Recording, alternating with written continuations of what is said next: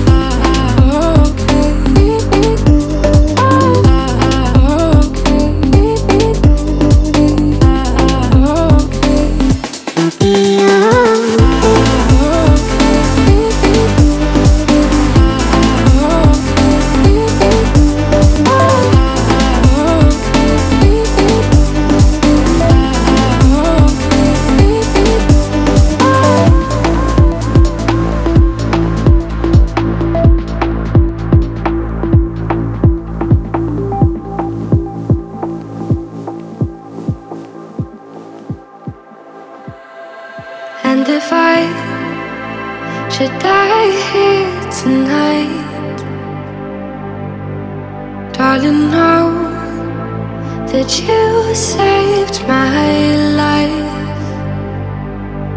Felt your love every day. Not a thing I would change, and I know you'll be